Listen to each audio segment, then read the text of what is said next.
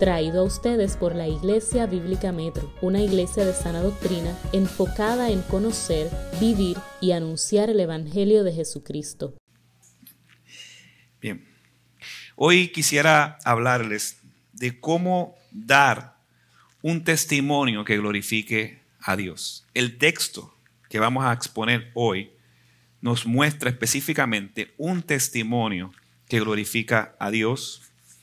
Eh, y eso lo vemos en el libro de Hechos. Así que vaya conmigo a Hechos 21, capítulo 21, versículos 37 al 40, capítulo 22, versículo 1 al 22. El tema de hoy se titula Mi testimonio, mi defensa. Hechos 21, versos 37 al 40, hasta el capítulo 22, verso 22. Y leemos la palabra de Dios. Cuando estaban para meterlo en, el cuartel, Pablo dijo al comandante, ¿puedo decir algo? Y él dijo, ¿sabes griego? Entonces tú no eres el egipcio que hace tiempo levantó una revuelta y sacó a los cuatro mil, hombres de, los asesinos al desierto. Para, eh, Pablo respondió, yo soy judío de Tarso, de Cilicia, ciudadano de una ciudad no sin importancia. Te suplico que me permitas hablar al pueblo. Cuando el comandante le concedió el permiso, Pablo de pie sobre las gradas hizo señal al pueblo con su mano, y cuando hubo gran silencio, les habló en el idioma hebreo. Hermanos y padres, escuchen mi defensa, que ahora presento ante ustedes, decía Pablo. Cuando oyeron que se dirigía a ellos en el idioma hebreo, observaron aún más silencio. Él continuó, yo soy judío, nacido en Tarso de Cilicia, pero criado en, esta ciudad educado bajo Gamaliel en estricta conformidad a la ley de nuestros padres, siendo tan celoso de Dios como todos ustedes lo son hoy. Perseguí este camino hasta la muerte, encadenado y, echando en, en cárceles tanto hombres como mujeres, de lo cual pueden testificar el sumo sacerdote y todo el concilio de los ancianos. De ellos recibí cartas para los hermanos y me puse en marcha para Damasco con el fin de traer presos a Jerusalén también a los que estaban allá, para que fueran castigados. Y, aconteció que cuando iba de camino estaba yo cerca de Damasco. Como al mediodía, de repente una luz muy brillante fulguró desde el cielo a mi alrededor. Caí al suelo y oí una voz que decía, Saulo, Saulo, ¿por qué me persigues? Y respondí, ¿quién eres, Señor? Y él me dijo, yo soy Jesús en Nazareno, a quien tú persigues. Los que estaban conmigo vieron la luz ciertamente, pero no comprendieron la voz de aquel que me hablaba. Y yo dije, ¿qué debo hacer, Señor? Y el Señor me dijo, levántate y entra a Damasco, y allí te, se, te dirá todo lo que se ha ordenado que hagas. Pero como yo no veía por causa del resplandor de aquella luz, los que estaban conmigo me llevaron la, de la mano y entré a Damasco. Y uno llamado Ananías, hombre piadoso según las normas de la ley y, que, y de quien dan buen testimonio todos los judíos que vivían allí, vino a mí. Y poniéndose a mí, a mi lado, me dijo, hermano Saulo, recibe la vista. En ese mismo instante alcé los ojos y lo miré y él, él dijo, el Dios de nuestros padres te ha designado para que conozcas su voluntad y para que veas al justo y oigas, y oigas palabra de su boca. Porque tú serás testigo suyo a todos los hombres de, de lo que has visto y oído. Y ahora, ¿por qué te detienes? Levántate y bautízate y lava tus pecados, invoca su nombre. Cuando regresé a Jerusalén, me hallaba orando en el templo, caí en, un éxtasis y vi alrededor y vi al Señor que me decía, apresúrate y sal pronto de Jerusalén porque no aceptarán tu testimonio acerca de mí. Entonces yo dije, Señor, ellos saben bien que en las sinagogas una tras otra yo encarcelaba y azotaba a los que creían en ti. cuando se derramó la sangre de tu testigo Esteban, allí estaba también yo dando mi aprobación y, y cuidando los, los mantos de los que estaban matando. Pero él me dijo, ve porque te voy a enviar lejos a los gentiles. La multitud lo oyó hasta que dijo esto. Entonces alzaron sus voces y dijeron, quita de la tierra a ese hombre. No se le debe permitir que viva. Nosotros muy a menudo, o en el contexto que nosotros vivimos, confundimos el término evangelizar con testificar. Muy a menudo. Muchas personas eh, cuando están en la calle, eh, en vez de presentar el evangelio, lo que hacen es dar su testimonio. De hecho, yo diría que no es ni tan siquiera dar su testimonio, sino es un tipo de idolatría, un culto al yo. ¿Por qué? Porque cuando dan un testimonio no es un testimonio bíblico. Lo que hace la persona es simplemente hablar de cómo él llegó a Dios, de las maravillas que él hizo ahora. Y sí, da un testimonio de su pasado, pero el centro, el centro de todo lo que hablan y, la gente le llama como testimonio es yo. Mi decisión por seguir a Cristo, mi habilidad ahora que soy predicador visto diferente, y las cosas que estoy haciendo día a día para yo. Eso no es un testimonio bíblico. Eso no es el testimonio que nos presenta la Biblia. Cuando vemos y escuchamos, ya sea en YouTube o en la calle, o personas hablando de su testimonio, más que un testimonio parece un mensaje de autorrealización. La pregunta es entonces, ¿se puede evangelizar con un testimonio? Sí, claro, se puede evangelizar con un testimonio. Y esto lo vemos aquí cuando Pablo hace su defensa.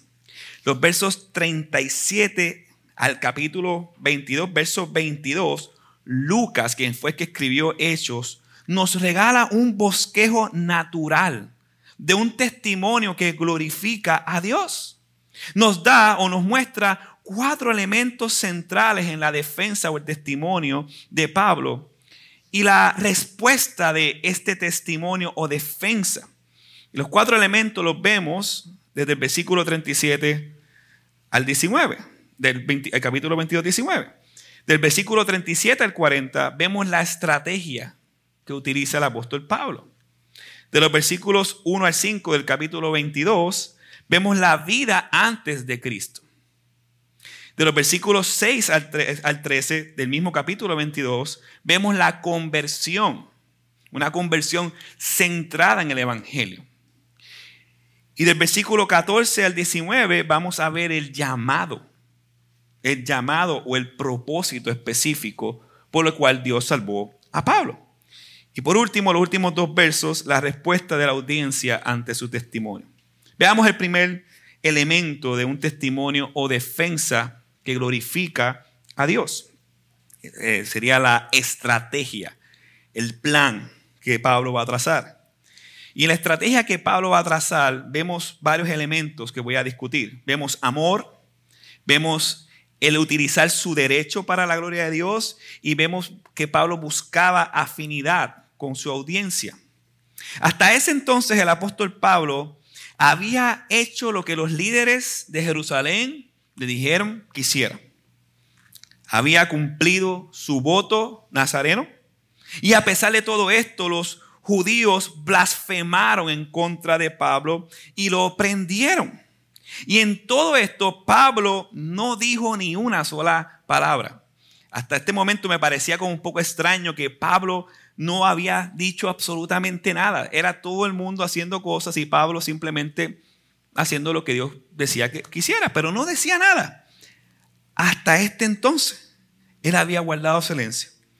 Hasta el versículo 37, donde justo antes de que lo metieran preso, Pablo habló. Y sus palabras no fueron dirigidas con la intención de librarse de las cadenas. si se fijan bien el versículo 37, las palabras de Pablo no fueron dirigidas para buscar apelación para quedar en libertad. Ya Gabo había dicho lo que iba a pasar, él no estaba buscando quedar en libertad.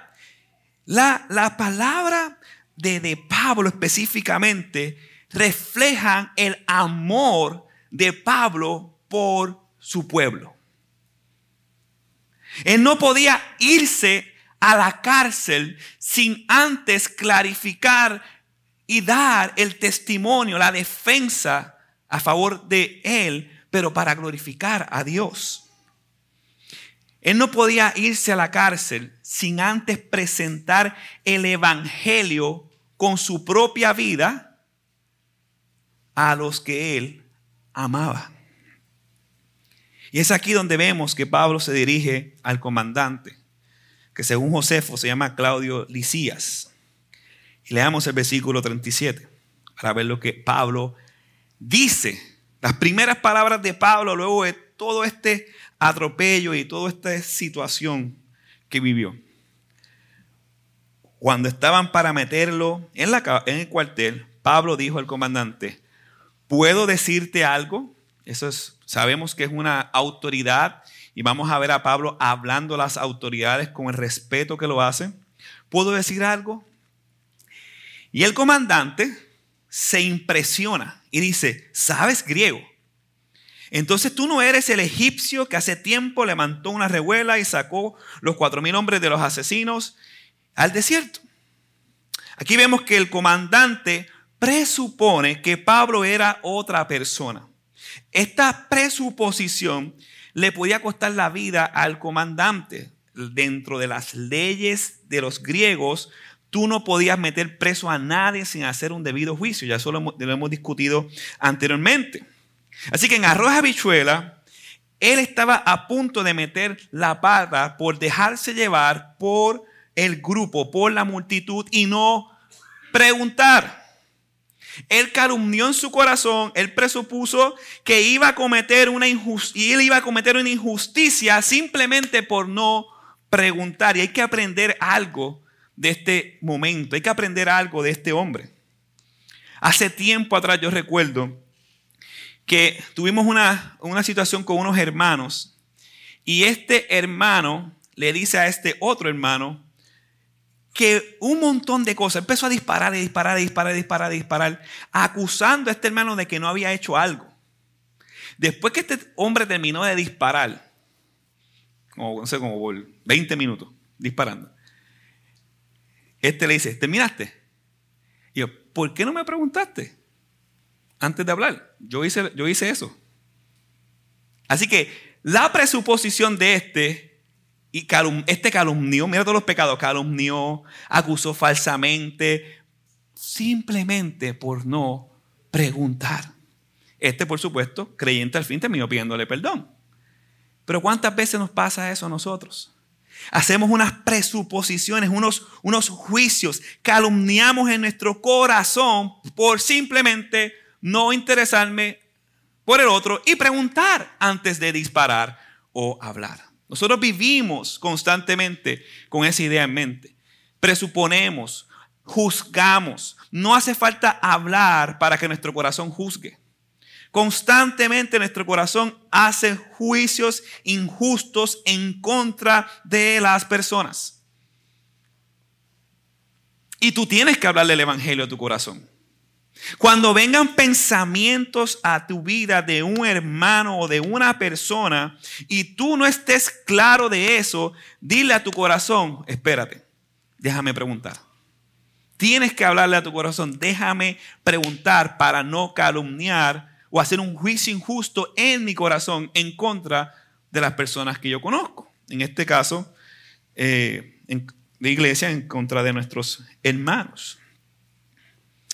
Lamentablemente, aunque esto pasa hoy en día, muchos viven así. Muchos viven calumniando y calumniando y calumniando y hablando, hablando, hablando, hablando, hablando. Por no preguntar. Tenemos más corazón para hacer juicios injustos que para pararme de frente a una persona y preguntarle, ¿esto es cierto? ¿Esto es falso? ¿Es que tengo esto en mente? Así es nuestro pecado, lamentablemente. Este comandante pensó que Pablo era un revolucionario. Hace tres años antes de esto había un egipcio que hizo un, ejército. Josefo decía que era como 30 mil personas. Supuestamente Josefo exageraba, así que eran menos personas. Y pues el gobierno terminó matándolo y el egipcio huyó. Y esta persona, este comandante, pensó que ese era el egipcio que hace tres años eh, había hecho esta revuelta. Así que él estaba arisco. Bien, tú puedes estar arisco, pero pregunta. Así que cuando Pablo habla en griego, y por lo que creemos es un griego un poco más elevado de lo normal, por donde se crió, nació Pablo, él se sorprende. Primeramente, ah, él se sorprende, y es aquí donde vemos la estrategia de la defensa de Pablo. Primeramente, él está utilizando su derecho como ciudadano romano a, el, a favor del avance del Evangelio, con el fin de predicarle a los judíos. Versículo 39, lea conmigo. Pablo respondió, yo soy judío de Tarso de Cilicia, ciudadano de una ciudad no sin importancia. Claro, eso era la élite en lo que es filosofía y lo que era la educación en aquel entonces. Era una ciudad muy importante donde nació Pablo. Te suplico, humildad, que me permitas hablar al pueblo. Ahora bien, ¿para qué nosotros entonces utilizamos nuestra ciudadanía? Nosotros somos ciudadanos, ¿verdad?, del reino de los cielos, pero también somos ciudadanos de esta tierra. ¿Para qué nosotros utilizamos los derechos que Dios nos ha dado como ciudadanos de esta nación? ¿Para proclamar justicia? Para el avance del reino de Dios o para nuestro propio beneficio y placer. A veces vivimos como que una, un tipo de burbuja espiritual. Vivimos muy desconectados de nuestra sociedad y de nuestra cultura. Parecemos Hamish que se van aparte y viven aparte del mundo. Pero Dios no nos llama a vivir aparte del mundo, sino a hacer luz en el mundo si es el sal del mundo. Y tenemos una ventaja que muchas personas no tienen. No sé si todos aquí son ciudadanos americanos, pero el que es ciudadano americano tiene una gran ventaja por encima de otros. Puede viajar a diferentes partes sin ningún tipo de problema, pero a veces viajamos para nuestro placer, no para el avance del reino de Dios. El, ciudadano americano puede hablar y, dar, eh, eh, hacer una protesta pacífica y nadie se va a meter con él, porque es parte de nuestros derechos. Cuando vemos una injusticia lo podemos hacer. Claro. Un ciudadano americano tiene ventaja sobre otras personas que no tienen recursos. Nosotros tenemos recursos. ¿Qué hacemos con nuestros recursos? ¿Por qué no abrimos una escuela? ¿Por qué no nos interesa abrir una escuela para que otras personas conozcan el Evangelio? ¿Por qué no damos consejerías? ¿Sabes por qué no hacemos nada de eso? ¿Sabes por qué no nos ponemos a la disposición todos nuestros recursos y toda nuestra eh, ventaja que tenemos sobre otras naciones y sobre otros pueblos? Porque queremos construir nuestro propio reino y no el reino de Dios. Pablo está utilizando ahora mismo su ciudadanía no para quedar en libertad, sino para avanzar el reino de Dios. ¿Qué nosotros hacemos con, con los beneficios de ser ciudadanos americanos? ¿Qué nosotros hacemos con el beneficio de vivir en Puerto Rico y tener recursos que otros países no tienen ni van a tener jamás y nunca? ¿Qué estamos haciendo nosotros con lo que Dios nos ha dado? Él utilizó su recurso para la gloria de Dios, no para librarse de la situación. Pablo no solo utilizó su derecho para el Evangelio, sino que ahora como parte de la estrategia de su defensa, él se identifica con la audiencia. Él utilizó el derecho, esa fue su estrategia principal, y ahora se identifica con la audiencia. Versículo 40. Cuando el comandante le concedió el permiso, Pablo de pie sobre las gradas hizo una señal al pueblo con su mano Y cuando hubo gran silencio, les habló el idioma hebreo y le dice hermanos y padres. Ahora, Pablo cambia del griego al arameo. ¿Ve? Pablo hablaba lengua, tenía dos lenguas, el griego y el arameo.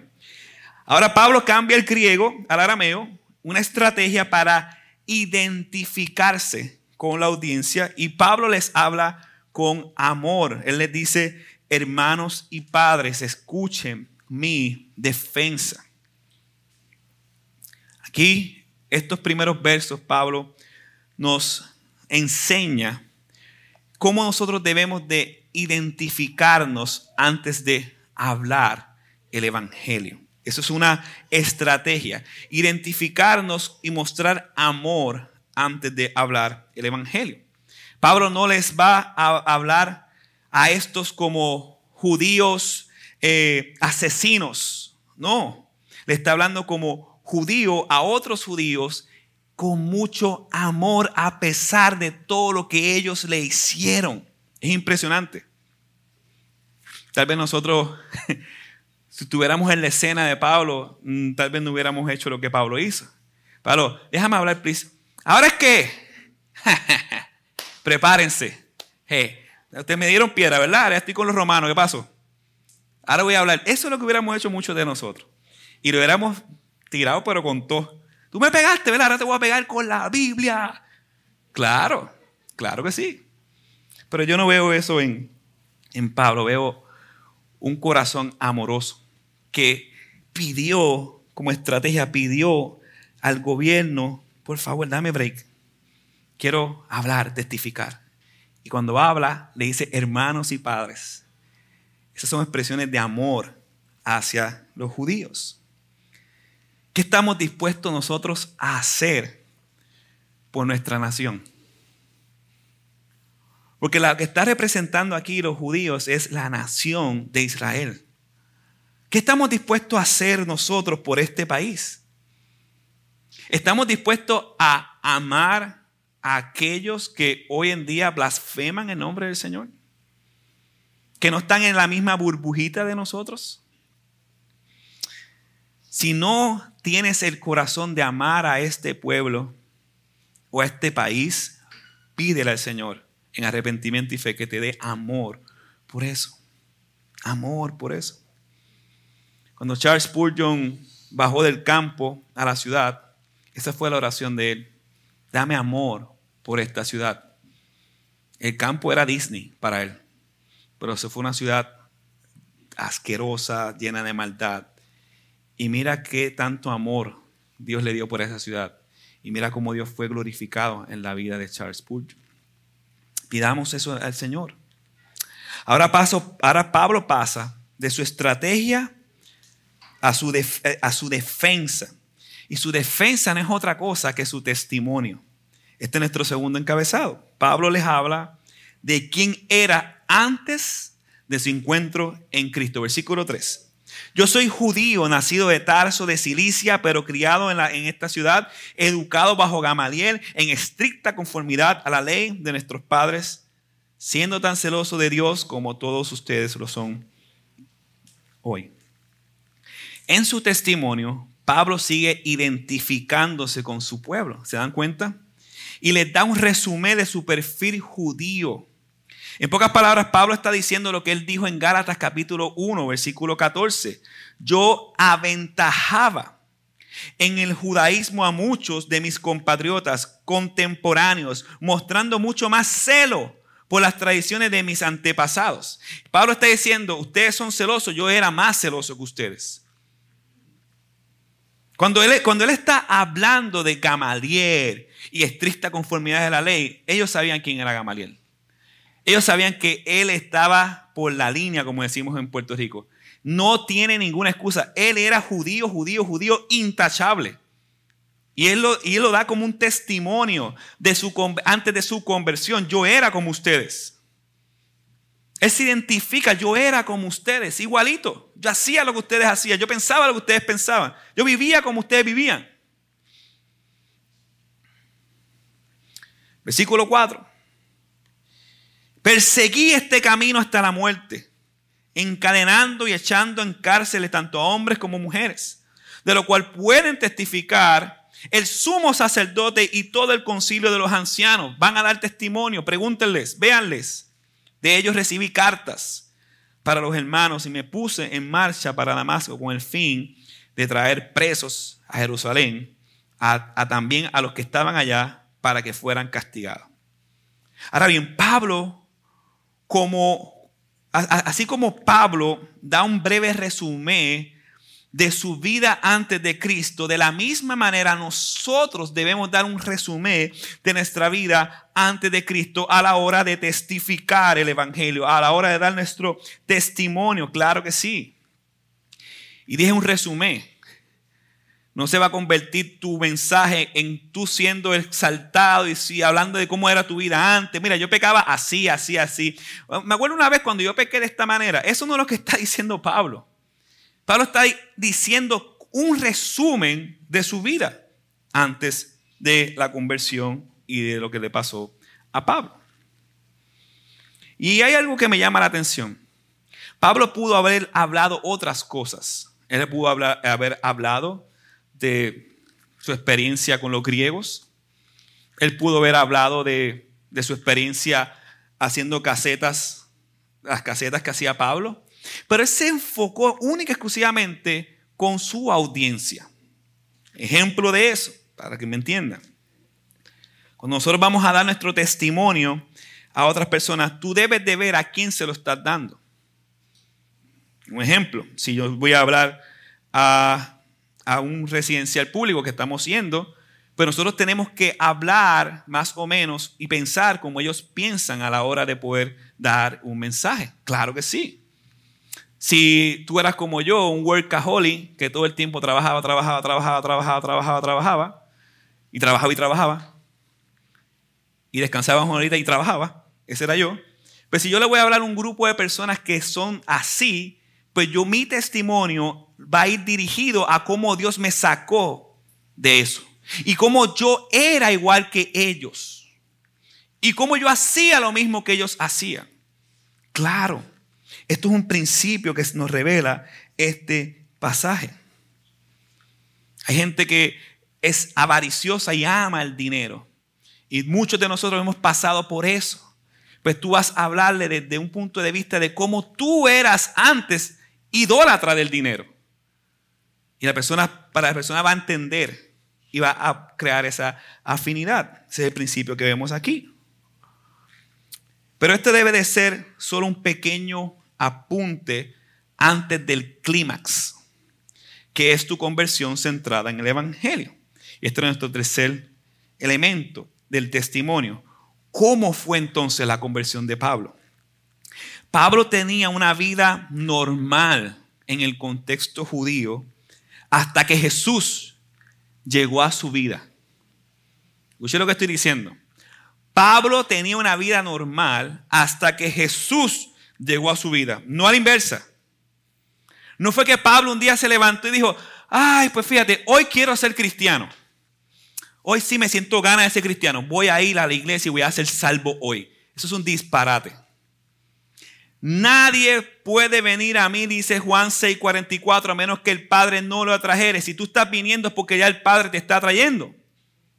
Eso es lo que vemos en la Biblia. Leamos el versículo 6. Y aconteció que cuando iba de camino estaba yo cerca de Damasco, como al mediodía. De repente una luz muy brillante figuró desde el cielo a mi alrededor. Caí al suelo y oí una voz que me decía, Saulo, Saulo ¿por qué me persigues? Dios lo llamó por su nombre. Y respondí, ¿quién eres, Señor? Y él me dijo, yo soy Jesús en Nazareno, a quien tú persigues. ¿Qué problema tenemos nosotros hoy en día con el decisionismo y la voluntad del hombre? La gente hoy en día sigue pensando que ir a Cristo es como ir a comprar un mantecado. La gente sigue pensando que ir a Cristo tiene que ver con mi decisión propia. Y eso ha hecho tanto daño en la iglesia. La gente hace, hace poco vi un post de un cantante que decía, en cuatro años me voy a convertir al cristianismo. ¿Qué es eso? Que en cuatro años te... tú no vas a saber qué te va a pasar en, en cuatro segundos, vas a saber qué te va a pasar en cuatro años. ¿Qué mamey? Fácil, cuatro años me convierto. Sigo pecando, vivo mi vida a espalda y odiando a Dios. Y en cuatro años me convierto a Cristo. Pero ese es el pensar del 90% de la gente en el planeta Tierra y en este país, siendo cristiano o no. Es mi decisión, eso soy yo. Nosotros odiamos al Señor ya sea por ignorancia como Pablo, o ya sea adrede. Y a pesar de nuestro pecado, en el día señalado, Dios nos llamó por nuestro nombre y por tu nombre. Nadie puede venir a mí a menos que el Padre no la trajere. Efesios capítulo 2, versículo 1. Él nos dio vida a nosotros cuando estábamos muertos en nuestros delitos y pecados. O sea, Él te dio vida porque tú no tenías vida. Cuando estabas que muerto en tus delitos y pecados. ¿Qué, tú haces ahí? ¿Qué, qué, cuál fue tu obra, tu decisión? Pues un día estoy muerto y me resucité yo mismo y fui a Cristo. No, meditemos, razonemos en nuestro pensar. Dios en su gracia, en su misericordia, desde antes de la fundación del mundo, Él ya te había sellado, predestinado para que el día menos pensado Él te llamara por tu nombre y fuera salvado de su ira. Eso fue todo. Eso fue todo. Hermanos, si tú no has creído y estás aquí, el día de tu salvación es hoy. Arrepiéntete y cree. Dios te está atrayendo por medio de este mensaje. No, claro que sí. Es aquí donde Pablo, como abortivo en este verso, él no solamente fue salvado, sino que Dios le dio un apostolado. Pero hay mucho más. Versículo 9. Los que estaban contigo vieron la luz, ciertamente, pero no comprendieron la voz de aquel que me hablaba. Y quiero sacar una aplicación de este versículo específicamente. Este es el resumen del cristianismo día a día de cada uno de nosotros. Los que andan con nosotros pueden ver la luz del cambio en nuestra vida. Claro que sí. Claro que sí tus familiares, tus amistades, claro, pero no van a comprender lo que hablas. No. A menos que Dios le dé el entendimiento. Ahí no dice que los tres se salvaron. No sabemos qué pasó con ellos, pero ahí no dice que los tres se salvaron. Se salvó uno, el que Dios escogió. Y el milagro no produjo conversión en ninguno, solamente en Pablo. Nosotros no somos dueños de los resultados, pero sí responsable de comunicar el mensaje del Evangelio. Nosotros hablamos el Evangelio a toda criatura y solamente Dios salva a quien le place. Pero el mensaje de salvación tiene que ser nuestro ADN, nuestro estilo de vida. Versículo 10. Y yo dije, ¿qué debo hacer, Señor? Y él me respondió, levántate y entra a Damasco y allí se te dirá todo lo que se ha ordenado que hagas. Pero como yo no veía por causa del resplandor de aquella luz, los que estaban conmigo me llevaron de la mano y entré a Damasco. Y uno llamado Ananías, hombre piadoso según las normas de la ley, y de quien daban buen testimonio todos los judíos que vivían allí, vino a mí y poniéndose a mí a, mi lado, me dijo, hermano Saulo, recibe la vista. En ese mismo instante alcé los ojos y, lo miré. Aquí Pablo afirma muchas cosas importantes para que los judíos dieran credibilidad a su testimonio. Primeramente, él menciona a dos testigos. Sin testigos no hay credibilidad. Así que si alguien, si usted ve, escucha a alguien que dice, yo una vez tuve un éxtasis, y, que estaba y, vi a Dios venir que me decía esto y lo otro y lo que sea. ¿Y quién estuvo contigo? No, fui, yo solo, fui yo solo. Así empiezan todas las sectas en el mundo, ¿ok? Para que lo sepa. No, no, no, eso no funciona así. Dios estableció los testigos para eso mismo. Y luego Ananías, un hombre de gran reputación, fue utilizado por Dios para restaurar a Pablo. Así que no solamente hay dos testigos, hay tres testigos. Ananías también. Así que este testimonio queda sellado como verdadero. ¿Por qué digo esto? Porque todo lo que está diciendo Pablo es verdad. ¿Ok? Es verdad. Es verdad. Es verdad. Aguantes ahí hasta que lleguemos en el versículo 22 para ver la respuesta. Él está hablando verdad. Todo, todo. Y quiero que vean la centralidad del Evangelio. Él no dice que Él hizo para Dios, sino lo que Dios hizo a pesar de Él. Y por supuesto el mensaje no se centra en Pablo, sino en Jesús. Tú miras estos versículos claramente y vemos todo. Vemos el llamado de, Dios a través de la, de, la, enseñanza, que yo soy eh, Saulo, Saulo, ¿por qué me persigue? Vemos la confrontación, vemos eh, ahí el arrepentimiento, cuando eh, en los próximos versículos él va a hacer la voluntad de Dios, vemos todos los elementos, vemos hasta el bautismo, todos los elementos de una conversión están ahí.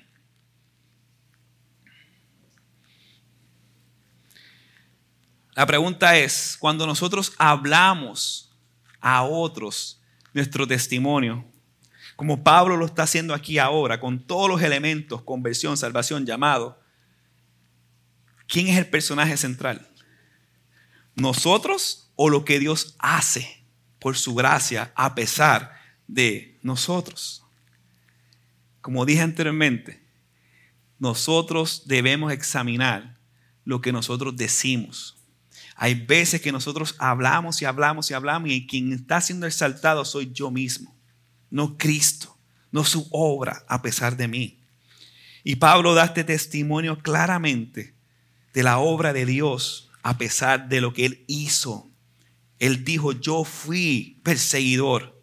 Y a pesar de que yo fui perseguidor, Cristo me salvó. Ahora bien, ¿para qué Dios nos salva? ¿Para qué Dios salvó a Pablo? En el caso de Ananías, de Pablo, Ananías le muestra su propósito. Dios apartó a Pablo desde su nacimiento, como dice Gálatas 1 al 15, para darle un plan, su apostolado, versículo 14. Y él dijo, el Dios de nuestros padres te ha designado para que conozca su voluntad. Para los judíos, eh, para que conozca su, para el pueblo judío, conocer la voluntad de Dios es conocer la ley de Dios, pero perfectamente conocer la palabra de Dios. ¿Qué más dice el texto? Y para que veas al justo. Ese término de ver al justo implica el apostolado de Pablo. Para tú ser apóstol tenías que ver a Pablo de manera, eh, a Jesús de manera literal. No verlo en mi corazoncito. No, no. Verlo, verlo de manera literal. ¿Ok? Dice también, y oigas palabras de su boca. Claro, el, el apostolado, el ser apóstol, tenía autoridad divina para qué? Para escribir de parte de Dios. El Nuevo Testamento no estaba escrito, fueron los apóstoles que también escribieron esas cartas. ¿Ok? ¿Y por qué le digo esto? Porque usted debe saber que no existen los apóstoles hoy en día. Ya eso lo hemos hablado 300 veces atrás.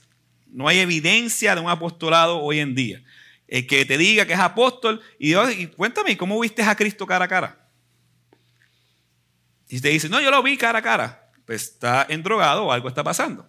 Nosotros vamos a ver a Cristo en un futuro cara a cara. Ahora no. para que, los que sigan apóstoles, puede dejarle seguir. ¿Ok? Entonces, 15. Tú serás testigo suyo a todos los hombres de, que de lo que has visto y oído. El parte era testificar. Versículo 16. Pablo revela que Ananías lo instruyó respecto a los primeros pasos que tenía que dar. Dice, levántate, bautízate, lava tus pies e invoca su nombre. No, pues, pues está ciego, se recuperó. Bueno, pues, vamos a darte seis meses más para que te acuestes a dormir, descanse, bendito. No, no, no, no. Vamos, levántate, bautízate, lava tus, eh, lava tus pecados, invoca su nombre. Hay cosas que sí aplican a nosotros aquí. Nosotros somos salvados para conocer la voluntad de Dios y conocerlo a Él cada día. Esa es la razón de nuestra salvación. La voluntad de Dios claramente la vemos revelada en las escrituras. Nosotros somos salvados para que en un futuro sí veamos al justo. Claro, ese debe ser tu anhelo, ver a Cristo. Claro que sí. Siempre he dicho, no ver la nube, sino ver a Cristo. Olvídate de la nube, olvídate del cielo, ve a Cristo, créame. Hay gente que está más interesada en ir, al, al cielo que ir a Cristo. Pues tú no vas a ir al cielo sin Cristo. Tienes que ver a Cristo.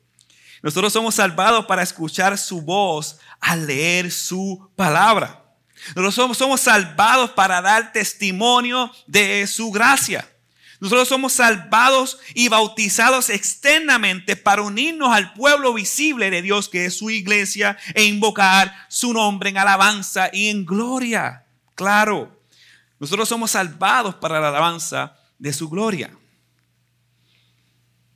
Y hay momentos en la vida en que Dios es aún más específico. Dios nos salva para todo lo que dije aquí, pero nos salva para servirle también. Claro, y Pablo le está sirviendo con su apostolado. Yo recuerdo todavía cuando Dios me salvó. Y la respuesta de mi corazón y del corazón de cada salvado debe de ser esta porque no es una respuesta natural lo que yo voy a decir. ¿Qué tengo que hacer? Y yo recogí la escoba. Porque la gratitud por la que Dios me salvó era una cosa tan impresionante que yo siendo tan malo y no tan pero tan tan malvado en mi alma y en mis acciones, tan miserable. Si, si, tú, no si tú no consideras tu pasado como un pasado miserable, asqueroso, apestoso. Tú, no, tú o no eres salvo o no has entendido la salvación. Tu pasado era odiar a Dios. Odiabas a tu esposa, a tus hijos, a tu odiabas a todo el mundo. Eras un miserable. Si tú no te ves así, me preocupa. Porque no has entendido el Evangelio. El Evangelio es para los ladrones, fornicarios, injustos, bebedores, amadores de sí mismos, idólatras. Para ese es el Evangelio. Y hay momentos específicos en la vida en que Dios es aún más específico. Y yo recuerdo, aprovecho y estamos hablando de, testimonio, doy testimonio, que gente a mi alrededor, no de manera mística, aunque a veces sí, pero normal, pero gente me decía de, Dios te está llamando para pastorear y esto. Y yo, y yo lo oía eso. Yo lo oía, lo oía, lo oía. Y un día, leyendo Jeremías, yo antes de leer Jeremías le cuestionaba muchas cosas a Dios. Sobre lo débil, lo pecador, lo mal que me veía a pesar de que era salvo. Y le quiero compartir el texto que Dios puso en mi corazón. Dios habla, pero a través de su palabra. Jeremías 1, 4 al 10 dice así. La palabra del Señor vino a mí.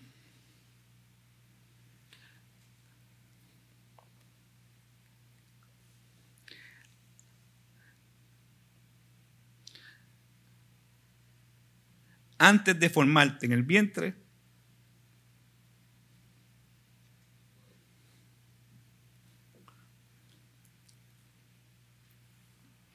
ya te había elegido.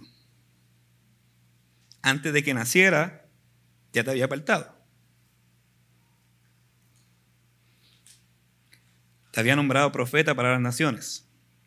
Y yo le respondí, ¡Ja, Señor mi, Dios! Soy muy joven y no sé hablar. Literal. Pero el Señor me dijo, no digas soy muy joven, porque vas a ir a yo, donde yo quiera donde yo te envíe. Y vas a decir todo lo que yo te ordene. No le temas a nadie, que yo estoy contigo para librarte. Lo afirma el Señor. Luego extendió el Señor la mano y tocándome la boca me dijo, he puesto en tu boca mis palabras. Mira, hoy te doy autoridad sobre las naciones para arrancar y derribar, para destruir y demoler, para construir y plantar. Ya. Ok, Señor. Eso yo dije. Vamos para allá. Y con todas las debilidades y todas las flaquezas y todo eso, y con todas las metidas de pata, pues vamos. Yo no tengo alternativa, yo soy esclavo de Cristo.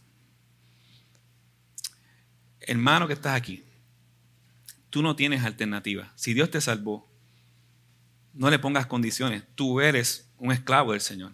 ¿Qué hay que hacer? Vamos para allá. Y nuestro llamado para todos nosotros específico es servir a Dios en tu iglesia local. Y es la iglesia la que en compañía de las escrituras, la que te afirman y reafirman hacia dónde Dios te está dirigiendo si es algo específico aparte de servir a tu Señor sin restricciones, por favor. Claro. Yo te animo a que ores por eso. Pablo concluye su testimonio con la misión específica que Dios le dio. Versículo 17. Cuando regresé a Jerusalén y me hallaba orando en el templo, caí en un éxtasis, muy parecido a lo que le pasó a Pedro. Y vi al Señor que me decía, apresúrate y sal pronto de Jerusalén porque no aceptarán tu testimonio acerca de mí. Eso lo vimos hace meses atrás. Entonces yo dije, Señor, ellos saben bien que en la sinagoga, una tras otra, yo encarcelaba y azotaba a los que creían en ti.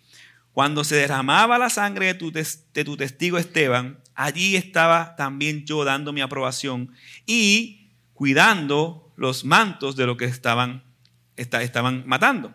Pero él me dijo, ve, porque te voy a enviar a los gentiles.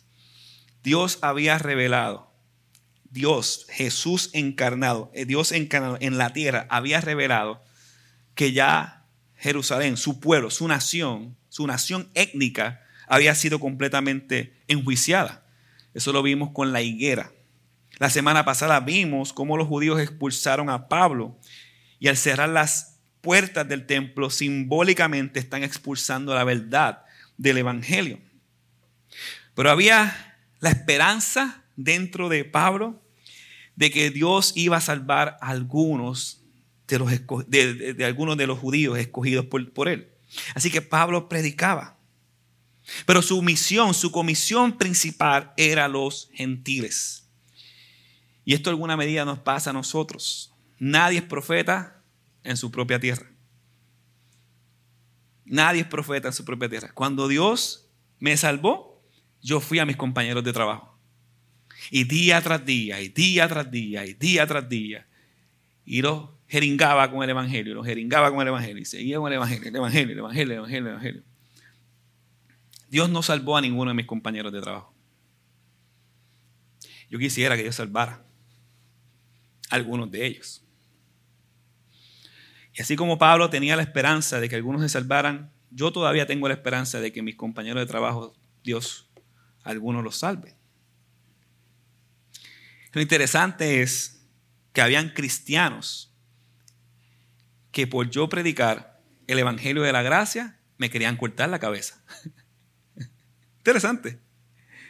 Tuvieron la misma reacción que tuvieron los judíos en el versículo 22. La multitud lo oyó hasta que dijo esto. Entonces alzaron sus voces y dijeron, quita de la tierra a este hombre, no se le, no se le permita que viva. Cuando yo hablaba que la salvación era por gracia y que no se perdía, me querían matar los cristianos. O sea que yo tenía la piedra de tropiezo, que eran mis compañeros de trabajo que estaban ciegos por su pecado, y el testimonio de los cristianos era tirarme a mí. y hacían apuestas. Yo le doy, ¿cuánto vamos? Vamos, pote. Un mes le doy a Andrés. Un año, seis meses. yo, pues que son míos. yo no me salvé. Pues, lógico, el que las personas que se desvían es porque piensan que está en su capacidad. Yo no me puedo salvar a mí mismo. Dios es el que me sostiene. Pero no entendían eso. En este caso, los judíos no tenían objeciones en que se le enseñara al Dios de los judíos a los gentiles.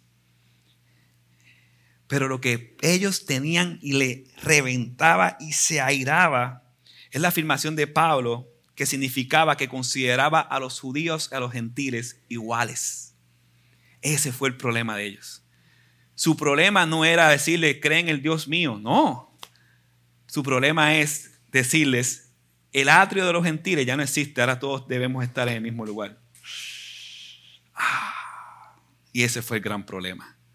Y ellos se iraron. Aunque el contexto es diferente, nosotros hacemos lo mismo con los que no son como nosotros. Otros que no piensan igual que nosotros.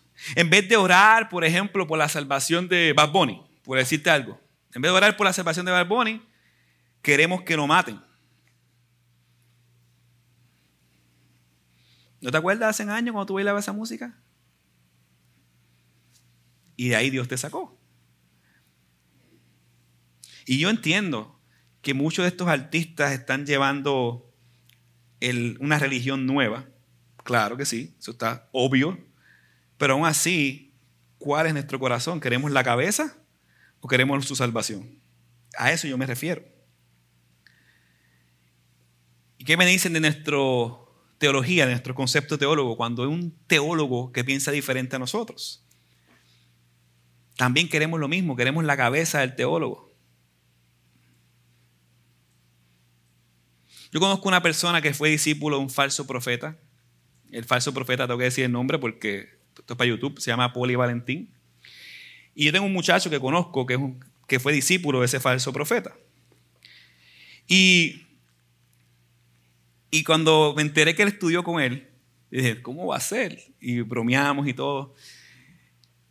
Pero mi oración no es cortarle la cabeza a este joven que está reuniéndose a veces conmigo, hablamos de diferentes temas.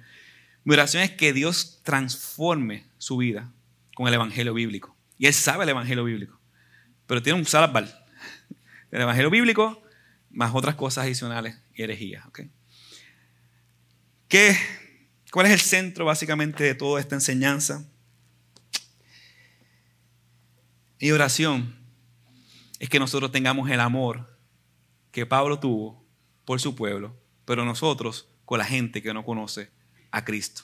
Y que nosotros podamos dar testimonio bíblicamente, de manera piadosa, como Pablo lo está dando aquí. Un testimonio que refleje su vida antes de Cristo, su conversión y un llamado a servirle. Y después que nosotros digamos el testimonio centrado en el Evangelio, que podamos descansar en el resultado no en tus manos, sino en las manos de Dios. Amén. Vamos a orar.